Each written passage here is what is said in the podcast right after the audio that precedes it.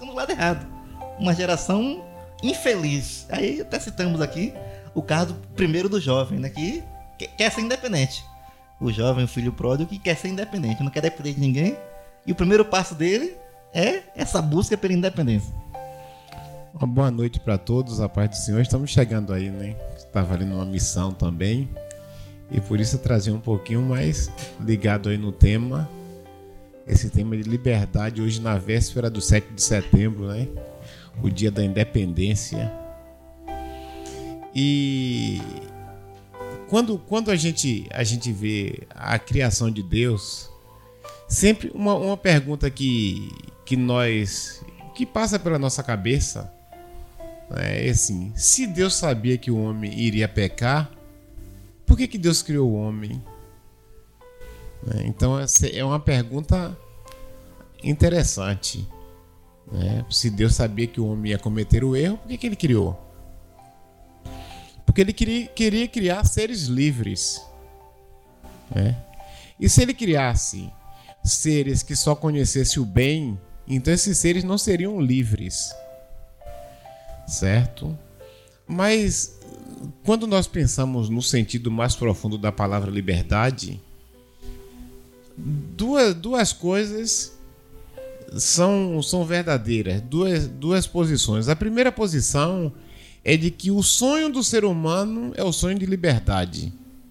E isto a gente vê na, na própria experiência adâmica quando ele se atualizou, quando ele colocou lá o, o conhecimento do mal, né? Porque do bem ele já foi, já veio com esse programa, né? Então quando ele se atualizou, colocou um novo um novo programa, um programa do mal. Então seria o homem dizendo para Deus: Eu quero viver independente de ti. Eu não te quero mais como meu Senhor, como, como o Senhor absoluto da minha vida. Essa é uma verdade, que o sonho do homem é de ser livre. Mas uma outra verdade, e que é a verdade central, a liberdade, na verdade, ela é um atributo exclusivo de Deus. Somente Deus é livre. Somente Deus é livre. Ninguém mais é livre. Então Deus compartilhou esta, esta liberdade e o homem, quando ele deixou o pecado tomar conta de si, ele perdeu totalmente este direito de liberdade. E os homens continuam achando né, que são livres. A gente vê isso, a gente vê uma, uma tentativa.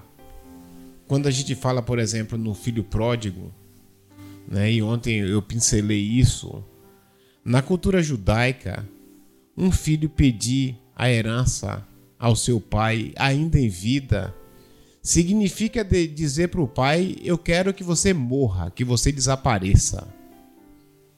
Então é algo muito complicado. Então aquele filho estava dizendo que queria que o pai morresse. E este é o sonho do ser humano. Não é à toa que Nietzsche, o louco, ele decretou a morte de Deus. E será que foi só Nietzsche? Será que não existe todo um grupo de Nietzscheanos ainda hoje que estão tentando matar Deus?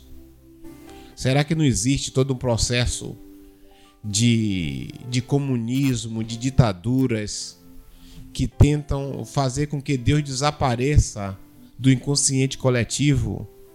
Será que não existe muitos sistemas mundanos que se incomoda com o fator Deus e tenta de toda forma apagar da mente das pessoas? Existe. Porque Deus é um incômodo. Mas a gente vê as contradições, por exemplo, do comunismo. Porque o comunismo diz que Deus não existe. Se Deus não existe, por que, que se incomoda com Deus? Se Deus não existe, por que, que se incomoda com aquelas pessoas que creem em Deus? Se Deus não existe, por que se incomodam com aquelas pessoas que cultuam a Deus? Então, aquele filho, o filho pródigo, o filho, o primeiro filho, o pecador, se nós tomarmos essa cultura judaica né, como uma verdade de que pedir a herança de um pai vivo significa desejar a sua morte, aquele filho quebrou a cara. Porque ele foi para bem longe, para uma terra longínqua, e quando chegou lá longe, ele descobriu, distante de casa. Não era bom ficar. Abriu seus olhos. Que Deus, que o pai estava lá. Não adiantava nada. Não adiantou, ele fugiu, fugiu e encontrou com o pai. Então, se é verdade que pedir a herança em vida era uma tentativa, é como falar para o pai: eu quero que o senhor morra, que desapareça. Ele descobriu na dor, no sofrimento, que não se pode se libertar de Deus. Jonas não conseguiu. Jonas não conseguiu. Lá no, no interior dos mares, nos abismos profundos, ele descobriu que Deus estava lá, no ventre de um peixe.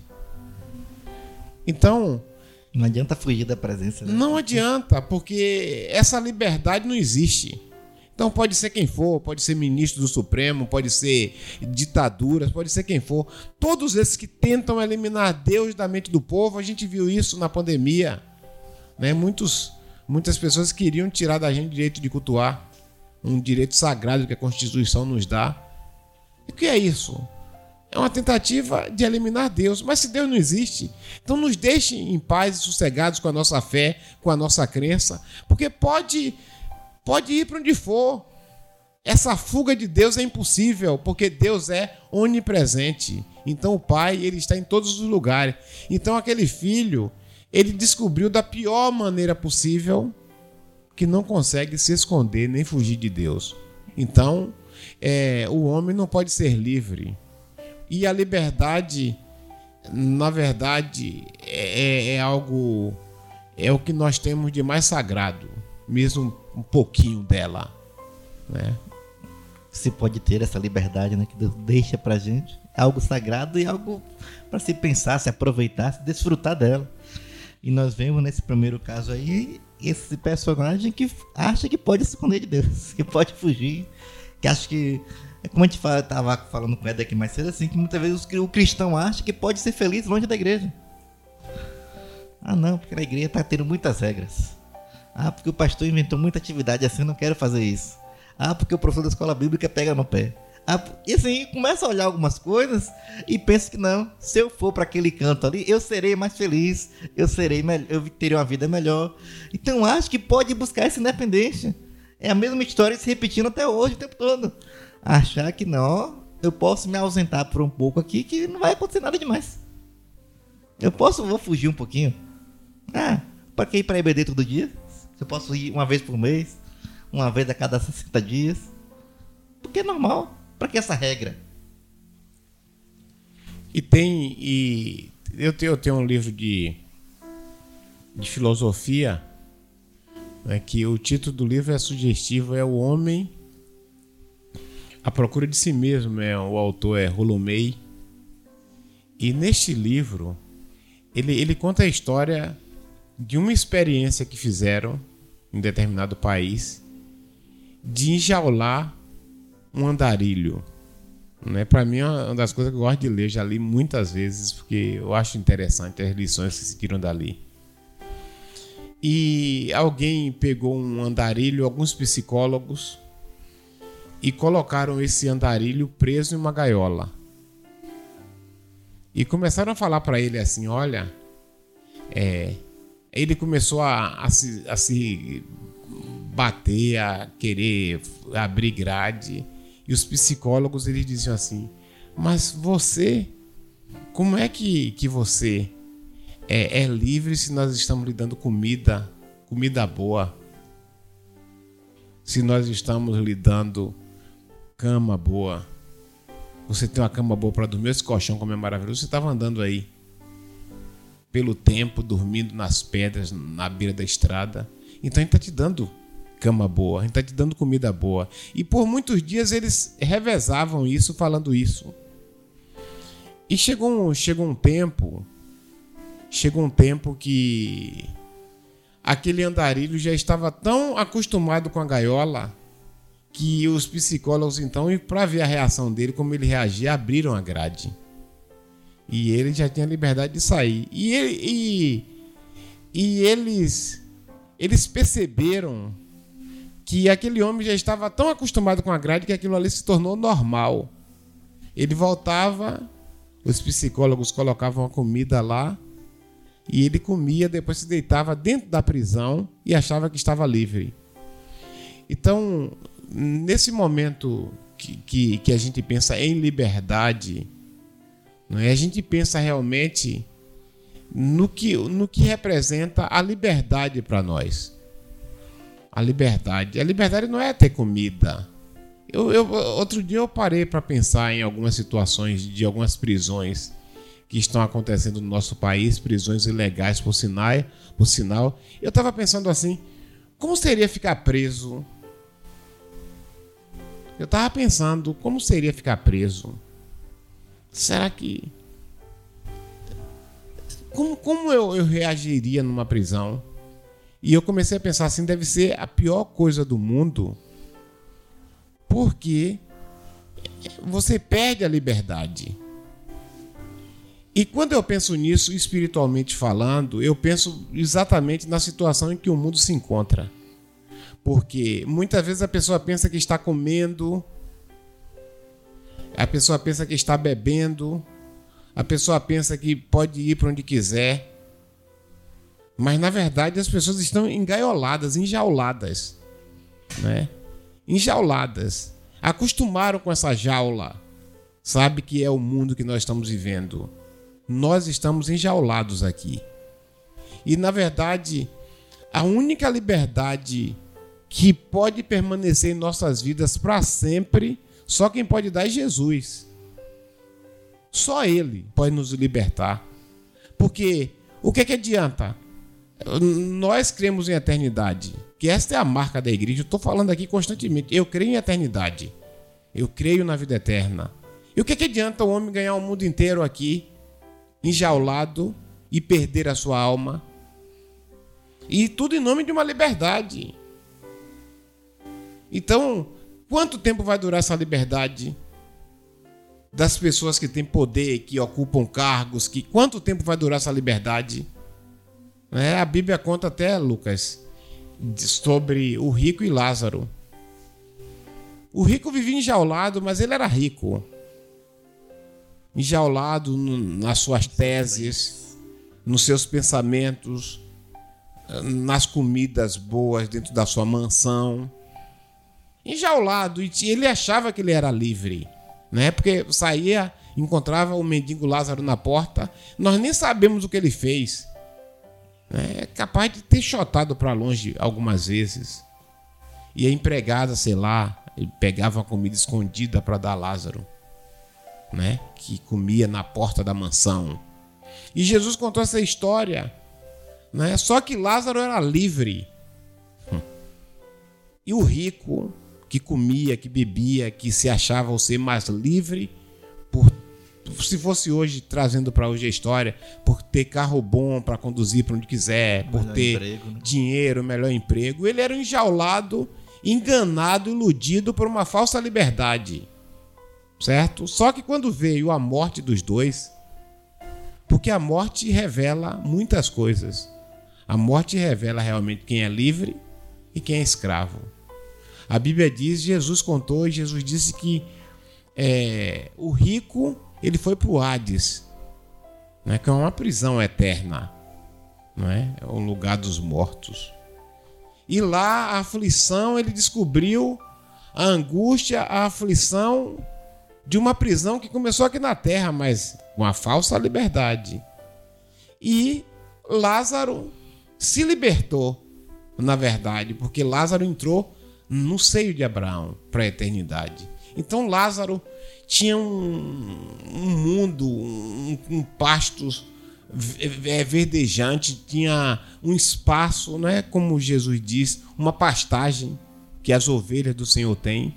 Eu sou a porta que entra por mim, entrará, sairá e achará pastagens.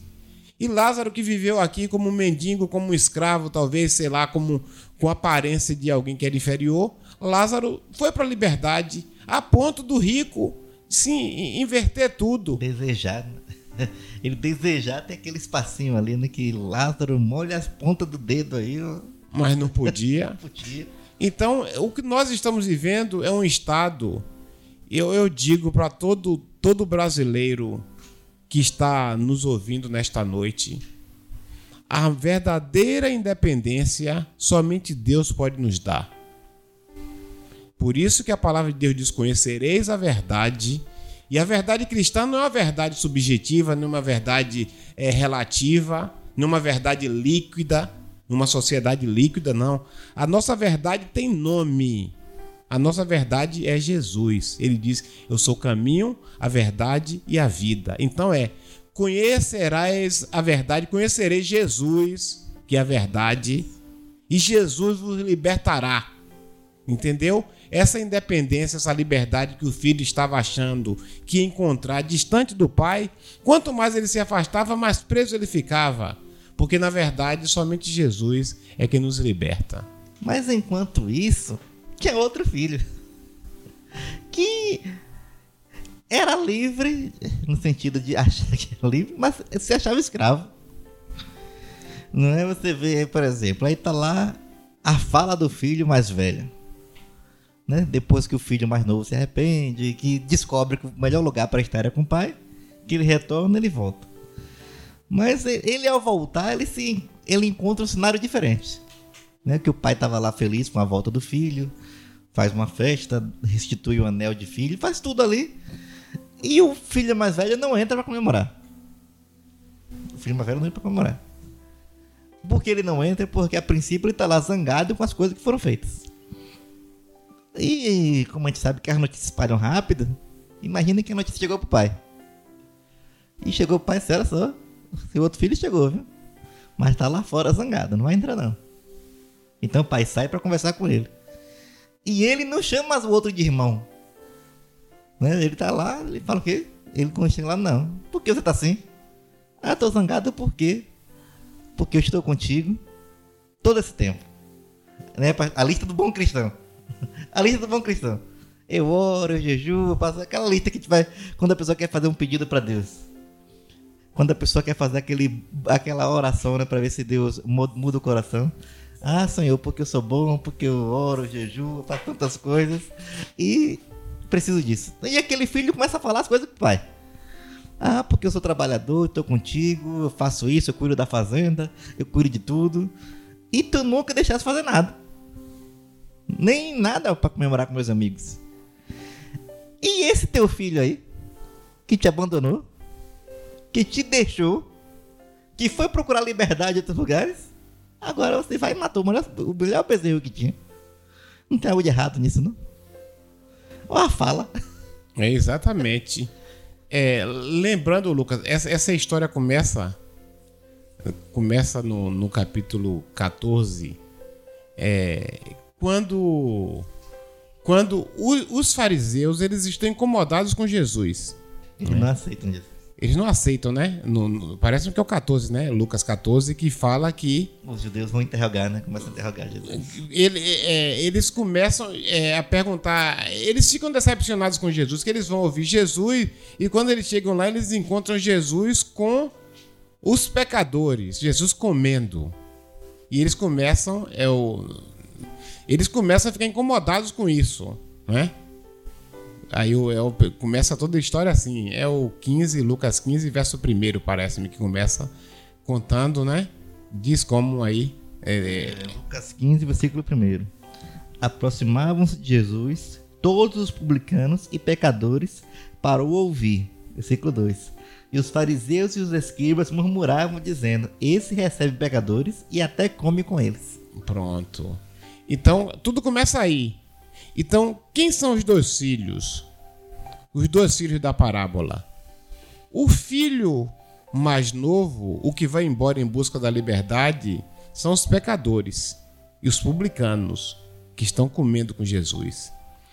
E o, o filho mais velho é o fariseu. Os religiosos. Os religiosos. É, são os que ficam em casa, eles acham que estão livres. Porque estão em casa. Mas eles são tão escravos Quantos pecadores? quanto os pecadores. Eles são escravos das suas convicções, das suas certezas, sabe? Eles são escravos de, de legalismo, de tantas coisas. E eles acham que são livres. Eles acham que Jesus ia bater palma para eles, pelas suas 613 leis que eles tinham, as leis da cerca. Eles achavam que cumprir a obrigação é o básico.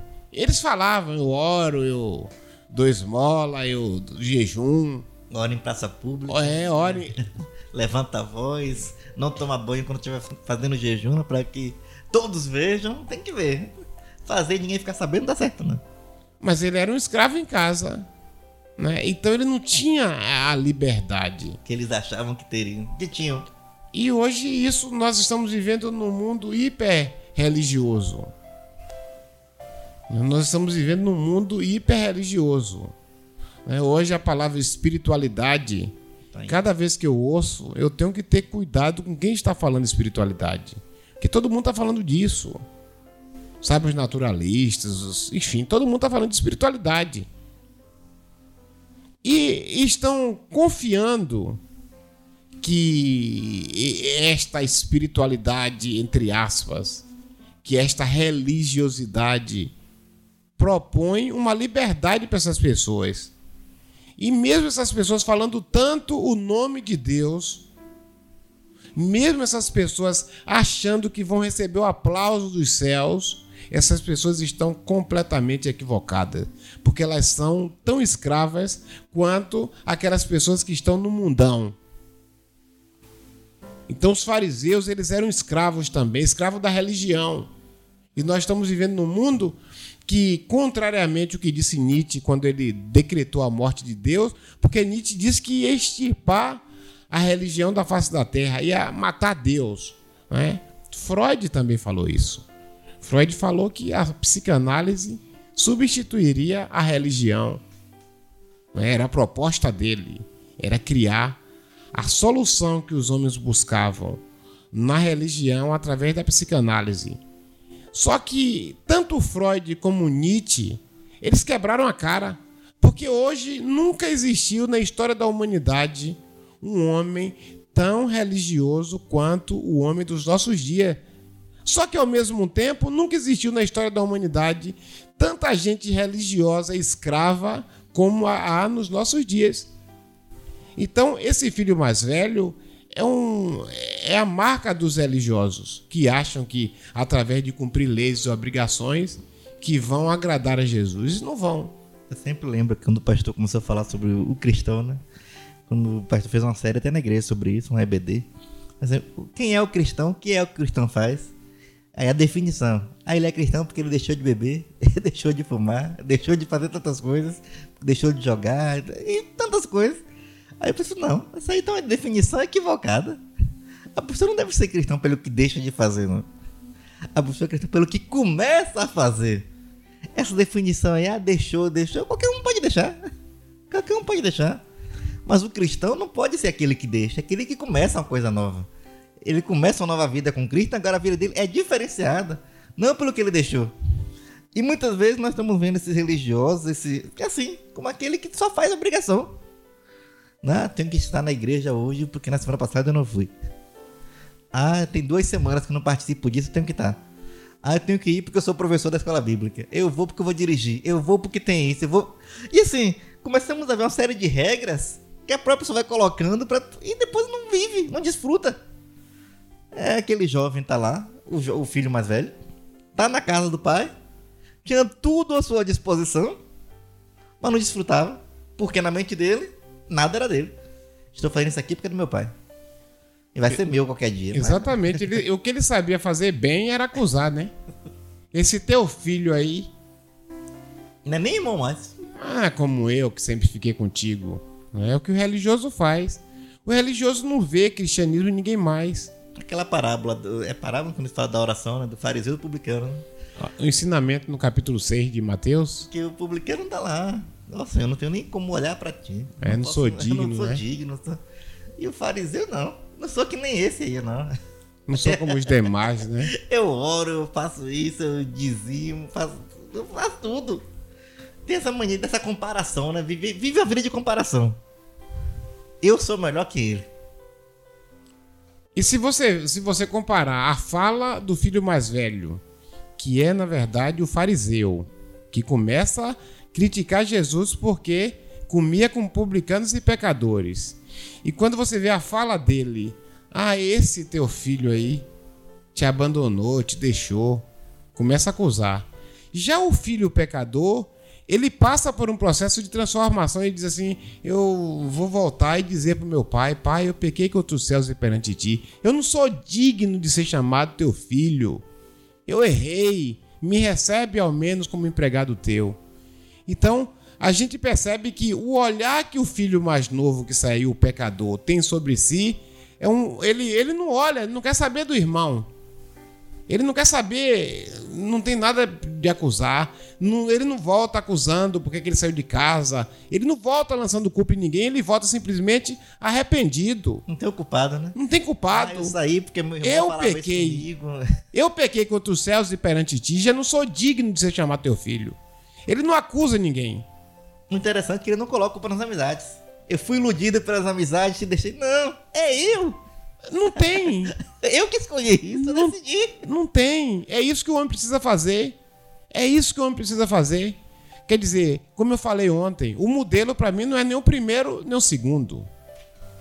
Mas a atitude do primeiro, que é aquele com quem Jesus se assenta para comer, com quem Jesus está festejando, que está criando o problema com o filho mais velho, que está observando para os outros, ao invés de cuidar da vida dele, ele está olhando para os outros, porque Jesus come com o pecador então é pior ainda do que do filho que saiu, porque ele está perdido dentro de casa. Ele está perdido na casa do pai. Entendeu? Então a religião, uma característica da religião é que faz o homem olhar para o outro. E o outro. Né? E sempre assim, né? Sempre tem alguém para olhar para a vida do outro. É. Eu tava pensando aqui, a gente falando agora, e pensei naquela outra parábola também dos trabalhadores. Eu acho bem interessante, né? Que tem o homem que vai à procura dos trabalhadores. Pega um de manhã, pega outro meio-dia, pega outro quatro horas, e aí, faltando meia hora para acabar o trabalho, pega mais outro. E começa a fazer o pagamento no final do dia, né? Vai pagando cada um um dia de trabalho. Quando chega naqueles que chegaram primeiro, eles ficaram pensando que não. Já que nós estamos aqui desde cedo, vamos ganhar o dobro, ou três vezes mais, ou quatro vezes mais. E assim, quando vê. E recebe... ficou de olho enquanto dava pra cada um. ficou de olho, né? Aquele, ó, aquele que chegou 5 horas ganhou um salário. O que chegou, chegou meio-dia também ganhou um salário. Como é que pode isso? Tá? O que chegou 9 horas ganhou um salário. E nós que chegamos 7, um salário. Aí foram brigar. Vamos brigar de não, ah, não, tem algo errado aqui. Aí o dono, qual é que tá errado? O que que tá errado? Não, porque ele chegou agora, ganhou um salário, eu tô aqui desde manhã. Aí o dono fala assim, mas dinheiro de quê? E, e, e, no caso da parábola do filho pródigo, porque tem um detalhe aí que muitas pessoas não observam. É que quando o pai dividiu a herança, o pai deu aos dois.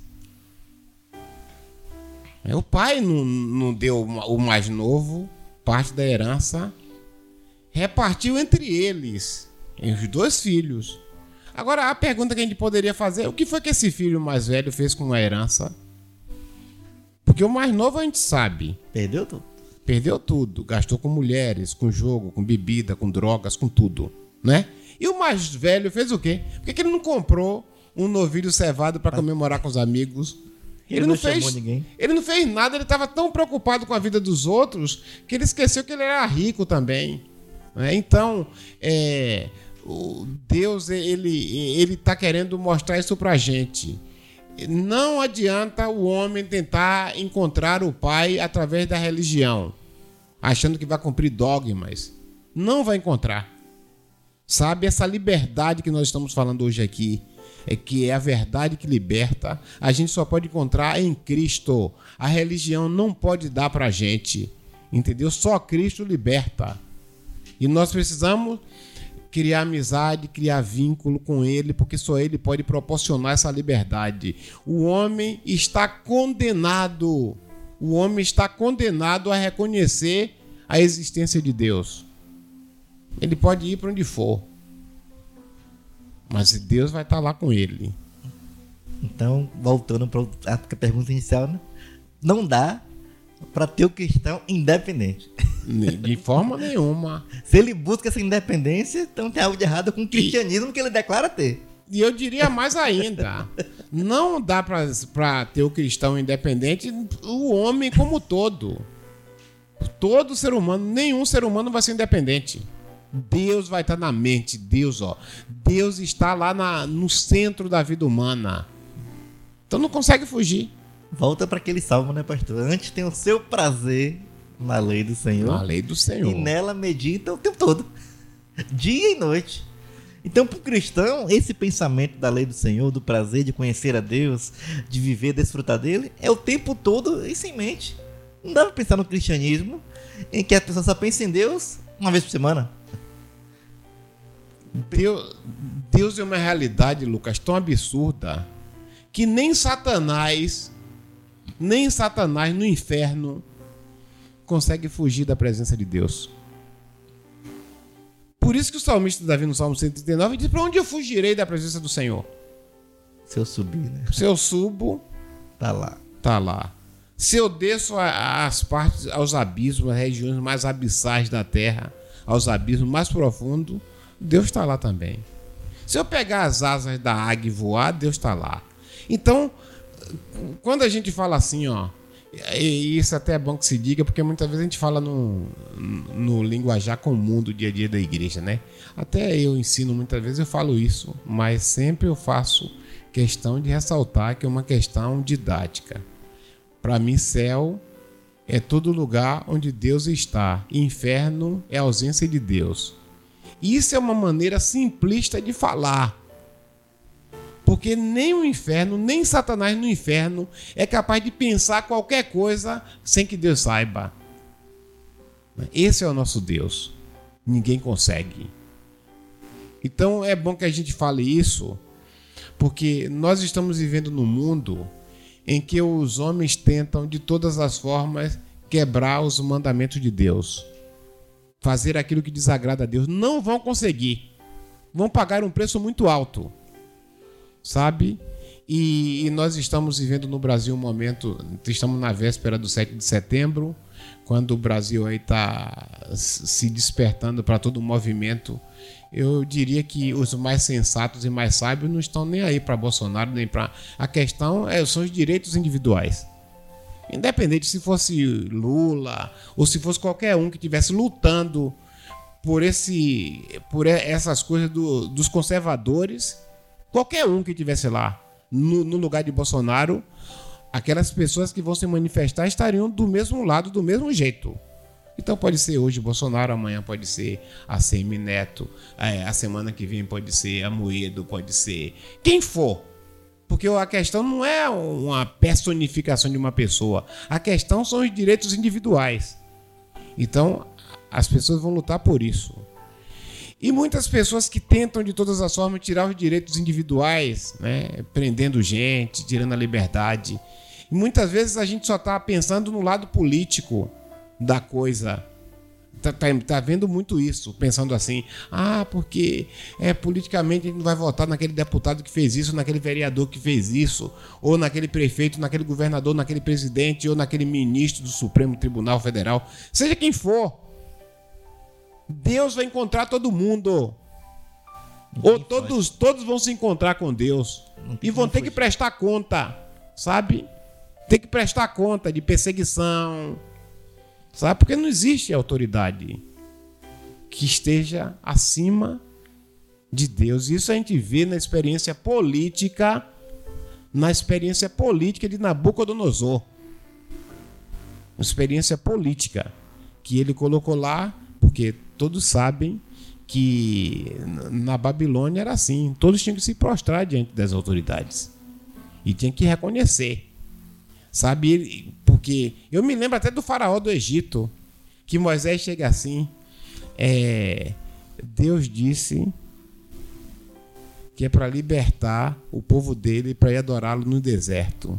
Aí Faraó diz mais ou menos assim: Eu falei isso por que, que ele fala isso? Porque ele se, se vê como Deus. O Senhor de tudo. E isso irritou muito o Senhor. Né? Faraó era um político. Na história da humanidade, o faraó do Egito. Aquele faraó lá foi uma das maiores autoridades políticas da história da humanidade. E viu as coisas mais terríveis. Ele viu os filhos primogênitos todos morrerem, viu praga, viu tantas coisas. E chegou ainda, na, se é que ele não entrou, eu acho que não entrou, no, no Mar Vermelho, quando Deus fechou as águas, matou todo o exército egípcio, egípcio naquelas águas. E ele teve que reconhecer que com Deus não se brinca. Ele teve que reconhecer que a maior autoridade que existe é Deus. E era ateu. Tinha lá os deuses falsos dele. Mas não cria no Deus verdadeiro. Nabucodonosor teve que reconhecer que o Deus de Daniel era o único Deus.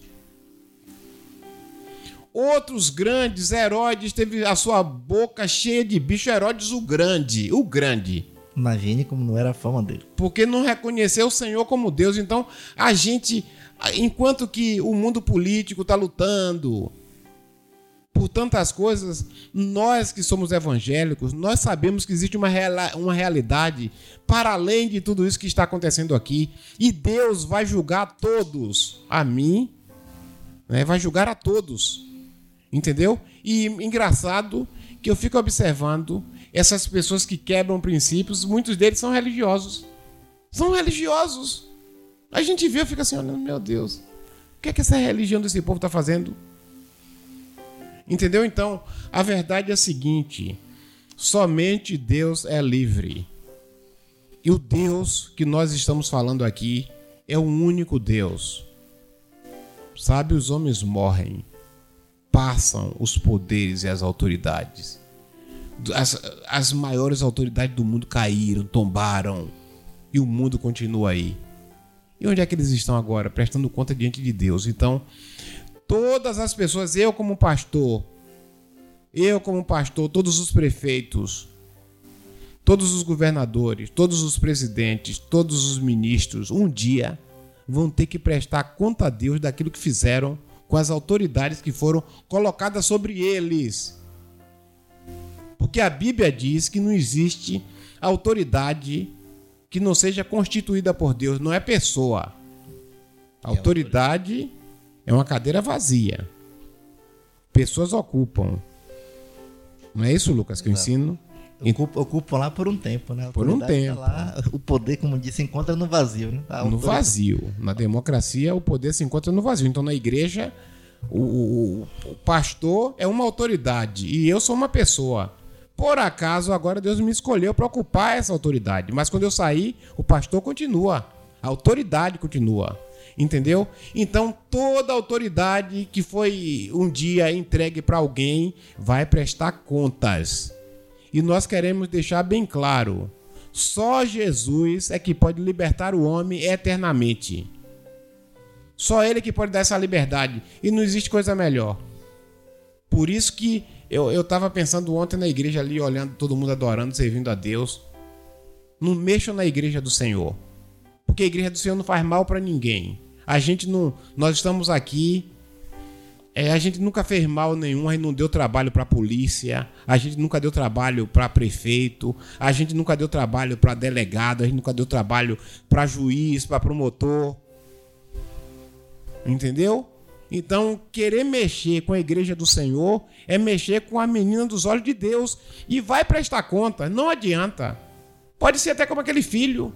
Ah, qual era o, o desejo desse, desses, desses poderes aí? É que Deus não exista. Então começa com a Bíblia. Começa com a Bíblia, é tentar tirar a Bíblia do povo, porque a Bíblia tem ensinamentos conservadores.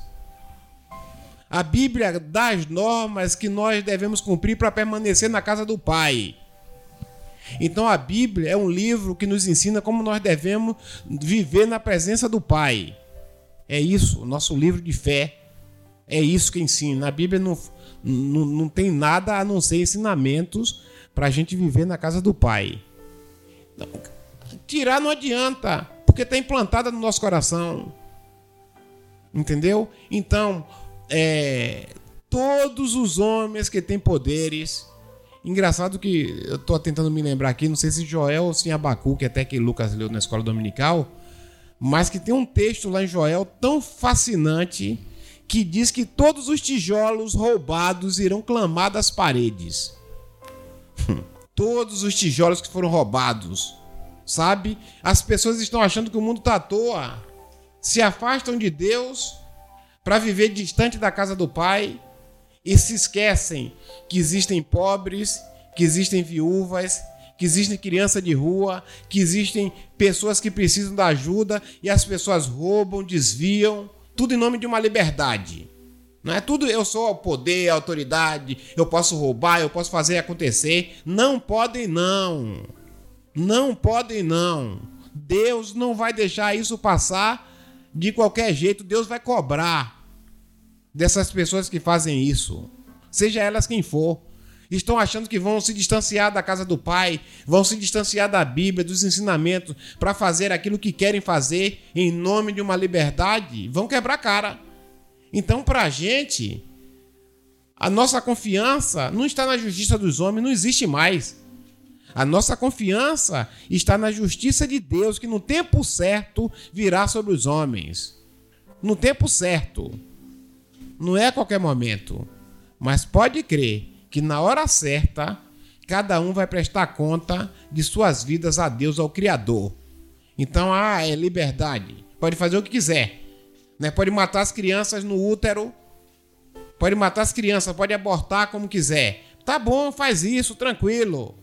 Pode viver do jeito que quer, vai viver do jeito que quer. Ah, sou livre, sou dono do meu próprio nariz. Pode viver tranquilamente. Agora saiba que tudo que fizer vai prestar contas diante de Deus. E não sou eu quem, quem quero isso, não.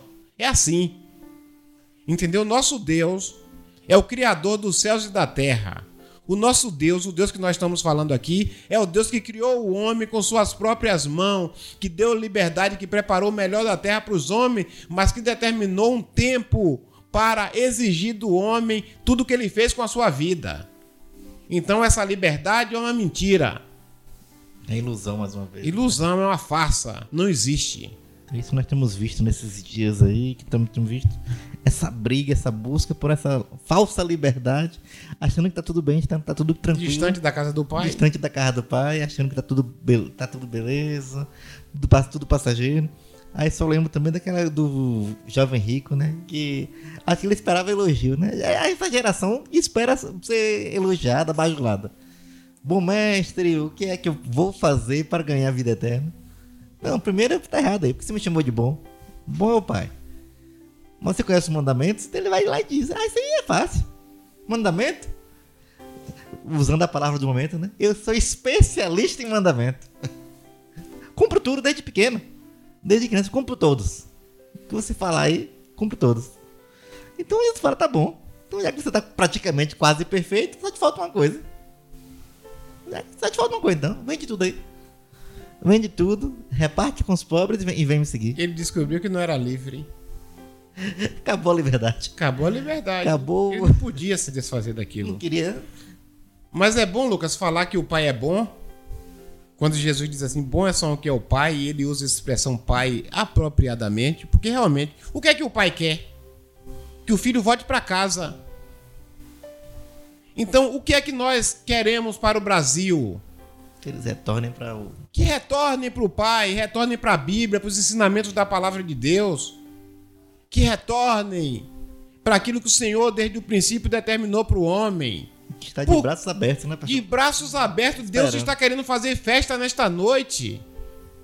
Pelo aqueles pecadores que reconhecem eu errei, eu estou errado. Eu vou mudar de rumo, mudar de caminho. Eu vou voltar para casa do meu pai. E o pai, a porta, Deus nunca fechou a cancela. Nunca. A cancela da fazenda está aberta para todos aqueles que queiram se arrepender dos seus pecados, dos seus males, dos seus equívocos, do, das suas prisões, das suas cavernas existenciais, das suas ilusões. O Pai, nesta noite, ele está de coração aberto, dizendo: Volta, meu filho. E que o, o, essas pessoas que estão se achando livres, voltem para o Pai Porque ele quer dar, um, ele está dando uma oportunidade nessa noite para que as pessoas se arrependam dos seus erros e voltem um pouco, recuem um pouco, percebam os seus erros. Mas se os filhos distantes se mantiverem no orgulho, na prepotência de achar que Deus não existe, que existe a possibilidade de felicidade sem Deus, vai experimentar o pior. E o vai... que é que o pai quer? O pior não. Tá de braços abertos esperando dar o melhor. Para fazer festa. Restituir o anel de filho. Anel, roupa festa, no ombro. O melhor churrasco que tiver para fazer. Vamos alimentar, comer, festejar a comunhão. Aquilo que nós falamos sempre, né? A força, a alegria da comunhão de viver bem, porque Jesus quer isso, Deus quer isso de nós, que nós vivamos né? em comunhão. E Ele espera isso de nós. Tá aí pronto para cada um assumir. É como o pastor começou a falar, que cada um assumir seu erro. Ah, não, eu errei mesmo. O problema muitas vezes é que nós temos dificuldade de querer assumir. Desde Adão que não temos a coragem de assumir. É sempre alguém. Ah, por causa de dele, por causa dela, por causa de alguém porque as más amizades influenciam, porque a rede social influencia, porque a televisão influencia. Parece que ninguém tem mais opinião própria, não. Hoje tudo é assim. Vamos bloquear aqui a internet porque está acontecendo isso. Vamos bloquear aqui o Facebook, o, o Instagram, qualquer coisa.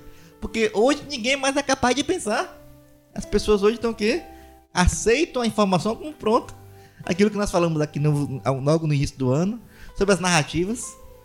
Que aparentemente o quê? cria sua narrativa e se acabou.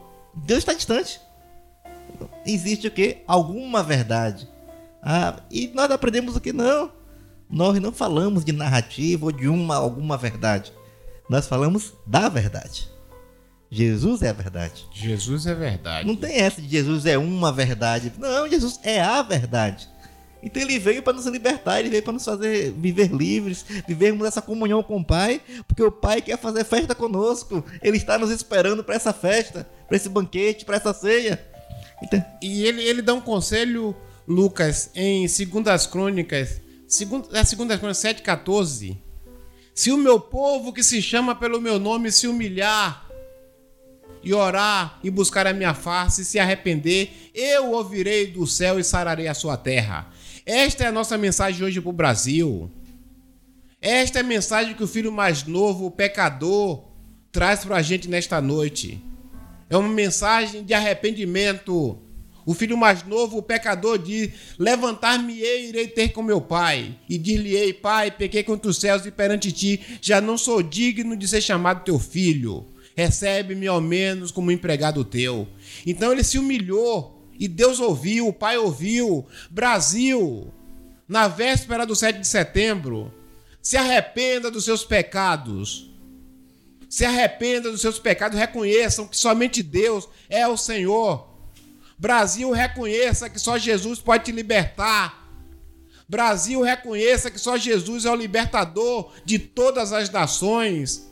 Brasil, reconheça que o Senhor tem um plano todo especial para esta nação e se arrependa dos seus pecados, para que Deus tenha misericórdia e faça como Nínive, que Deus havia decretado a destruição, mas Deus não destruiu por causa do arrependimento do povo.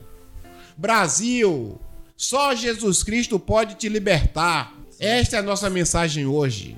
É. Se o meu povo que se chama pelo meu nome se humilhar, o jovem mais velho, mais novo, ele se arrependeu. Já o mais velho fica o suspense o mais velho fica na decisão. Né? No, o texto não, não diz se ele voltou, se ele entrou pra, se ele entrou na festa, se ele conversou com o irmão. Por quê? Porque para cada um pensar como jovem mais velho. Quem é você? Você entraria? Você se reconcilia com seu pai, com Deus? Então, pra, é, somos nós. Por isso que eu acho que deixa a linha aberta por isso, para cada um refletir agora. E aí? O pai de toda a lição. O pai já mostrou que ama. O pai já mostrou que está de coração aberto. E nós? Estamos nos humilhando, orando, nos convertendo do nosso mau caminho. A gente faz a nossa parte e vai ouvir Deus celebrando conosco. Então essa mensagem aí que queremos deixar nessa noite para todos pensarem aí, nessa véspera da independência, que nós pensemos que nós dependemos de Deus. Nós precisamos dele. E ele está de braços abertos para viver em comunhão conosco. Então, que nós possamos pensar nisso? Tempo de arrependimento, tempo de reflexão, tempo de reconciliação com Deus, para que nós possamos todos os dias estarmos vivendo nesse mundo, desfrutando do melhor que Deus tem pra gente. É essa comunhão. É isso aí, é isso aí. Não tem nada melhor do que esta, esta comunhão do filho com o pai, né? É, Deus é, é, o que há de melhor, bom, como Jesus disse. Ele é o bom mesmo, bom, bom é Ele. Então, que nós possamos desejar viver na presença dele para sempre e eternamente. E nós desejamos muito e que o Brasil neste, neste, nestes dias, né, amanhã, 7 de setembro, que Deus possa visitar o Brasil, que Deus possa é, fazer com que essas manifestações vindouras aí que sejam pacíficas, que Deus esteja repreendendo todo espírito de violência, que as pessoas lutem pelos seus direitos, mas com sensatez, com equilíbrio, e não vamos, em hipótese alguma, alimentar o ódio ou o que quer que seja. Então, o que nós queremos é apenas a nossa liberdade. Então, que a gente possa é, se manifestar, aqueles que vão para manifestações, para as carreatas, para motocicleta. E nesta, na última oração do programa hoje, nós vamos pedir ao Senhor que esteja guardando a nossa nação no dia de amanhã. Então vamos para as despedidas, né, Lucas? Já que estamos chegando ao final. Éder aí com a gente, né? Vamos lá, vamos. Glória a Deus, é isso aí. Vou só fazer o convite, né, pastor? Que amanhã, 7 de setembro, todo mundo em casa e tem o especial célula aí a partir das 17 horas. Das 18h30, das 18h30, né? Das 18h30. Sei que era mais cedo, 17 É, horas. da- das 18h30, perdão. Aí amanhã estendeu o convite. E é isso mesmo. Deus é o Deus da nossa nação. Amanhã, em nome de Jesus, teremos paz nas ruas.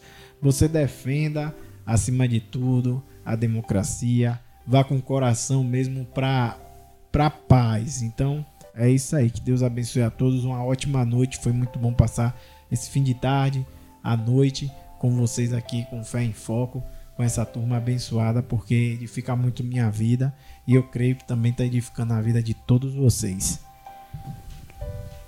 É isso aí, agradecemos também a cada ouvinte aí, né? Todos os irmãos da primeira igreja Batista em Sul, sempre ligados aí com a gente.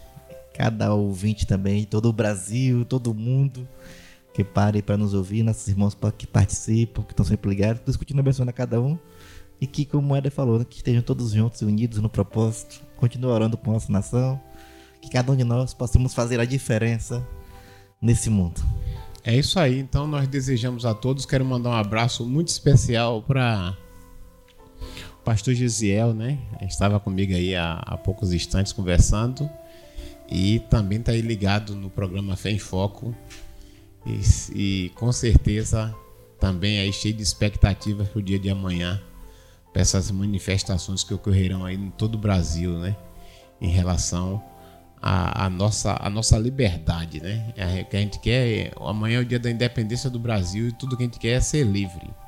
né? E que sirva amanhã o dia para todos perceberem que não vão tirar a nossa liberdade né, como nação facilmente, né? Então o povo vai demonstrar pacificamente, ordeiramente, como tem sido anunciado, se tiver qualquer sinal de algum infiltrado que venha trazer confusão, alguma coisa assim, todo mundo se assenta, os apitos, né, para chamar atenção, porque é, o objetivo da passeata é algo pacífico, não é nada de guerra nem de, de briga, é simplesmente dizer a vontade que o brasileiro tem de ser livre, né? Alguns brasileiros, né? Então, nós queremos pedir muito a Deus que esteja abençoando a nossa nação no dia de amanhã, guardando todos os poderes, para que nós tenhamos realmente um dia é muito simbólico, mas acima de tudo, um dia pacífico. Então, oremos ao Senhor. Deus, nós te louvamos, Pai, porque nós que somos teus filhos, nós podemos decretar que somos livres, ó Deus. Não livres apenas neste mundo, Senhor, porque não somos, Pai.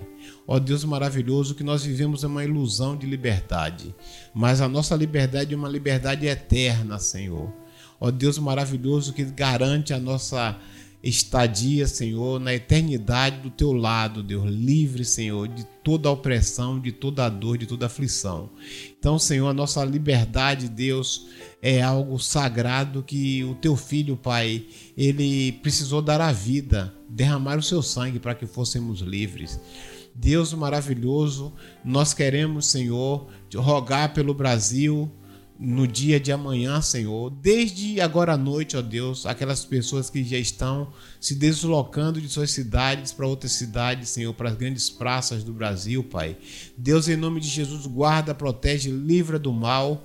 Tu sabes, ó Deus, todos os projetos que têm sido feitos, ó Deus, na obscuridade, Pai. Mas nós te pedimos, Senhor, que tu desarme, Senhor, todas as armas forjadas, malignas contra a nossa nação, Senhor. Tenhas misericórdia, ó Deus maravilhoso, que nós tenhamos, ó Deus, a liberdade de orar a Ti, que nós tenhamos, ó Deus, a liberdade de ler a Tua palavra, Senhor, de ter a Bíblia como nosso livro de, de fé e prática. Deus maravilhoso, a liberdade de cultuar o Teu nome, de ir à igreja, Senhor. Deus, em nome de Jesus, a liberdade está do lado da nossa família. Nós queremos te pedir, Senhor, que tu livre a nossa nação do comunismo, Pai, da ditadura, Deus. Livra-nos, ó Deus, que nós sejamos, ó Deus, livres, porque eu nasci assim, Senhor, dentro de uma democracia, Pai. E quero continuar assim, Senhor. Porque eu sei, Senhor, que a democracia não é, Senhor, o regime perfeito. Mas acredito, Senhor, que ainda é, Senhor, o melhor regime que o homem pode viver na terra, Pai. Deus, em nome de Jesus, guarda as nossas autoridades. Guarda, Senhor, os nossos prefeitos, Senhor. Guarda os nossos vereadores. Guarda, Senhor, os nossos governadores, os nossos deputados. Guarda, Senhor, o presidente da República, a Câmara de deputados federais, Senhor, Senado Federal, guarda o Supremo, guarda a nossa nação. Deus, em nome de Jesus, guarda, Senhor, a nossa nação, protege e livra do mal, Senhor. Que todos, ó Deus, possam viver, Senhor, uma sensatez, um respeito, Senhor, ó Deus, pelos poderes, ó Pai, que possa haver harmonia, Deus. Deus, em nome de Jesus, cada brasileiro, Senhor, que vai participar dessas manifestações de 7 de setembro, nós rogamos a tua bênção, Senhor, que haja paz em nossos muros, Deus, que estejam amarrados, que estejam detidos os principados e potestades que tentam tirar proveito desta situação. Deus, em nome de Jesus, nós declaramos que a nossa nação é tua, Senhor. Porque, ó Deus, nós cremos que oração abre porta. Então nós estamos entregando, Senhor, a nossa nação em tuas mãos, para que o Senhor possa agir com todos aqueles, ó Deus, que desejam a tua ação, Pai. Deus, em nome de Jesus, abençoa cada ouvinte do programa Fé em Foco, que a tua paz, Senhor, possa permear todas as nossas ações. Guarda-nos, ó Deus, debaixo do teu sangue. É a nossa oração a ti, em nome de Jesus, o teu filho amado, agora e para sempre. Amém, Senhor. Amém. E esse foi o seu programa Fé em Foco de hoje. Nós prometemos voltar na próxima semana, se Deus permitir. Estaremos juntos aqui no estúdio, na nossa bancada. Éder, Lucas, eu, Pastor Marivaldo e quem mais por acaso aparecer por aqui, né, que a gente nunca sabe. E estaremos juntos formando esta, este elo forte e colocando sempre a nossa fé em foco. Deus abençoe a nossa nação. Feliz a nação cujo Deus é o Senhor. A paz do Senhor para todos. Uma ótima noite. Que Deus abençoe a todos. Amém.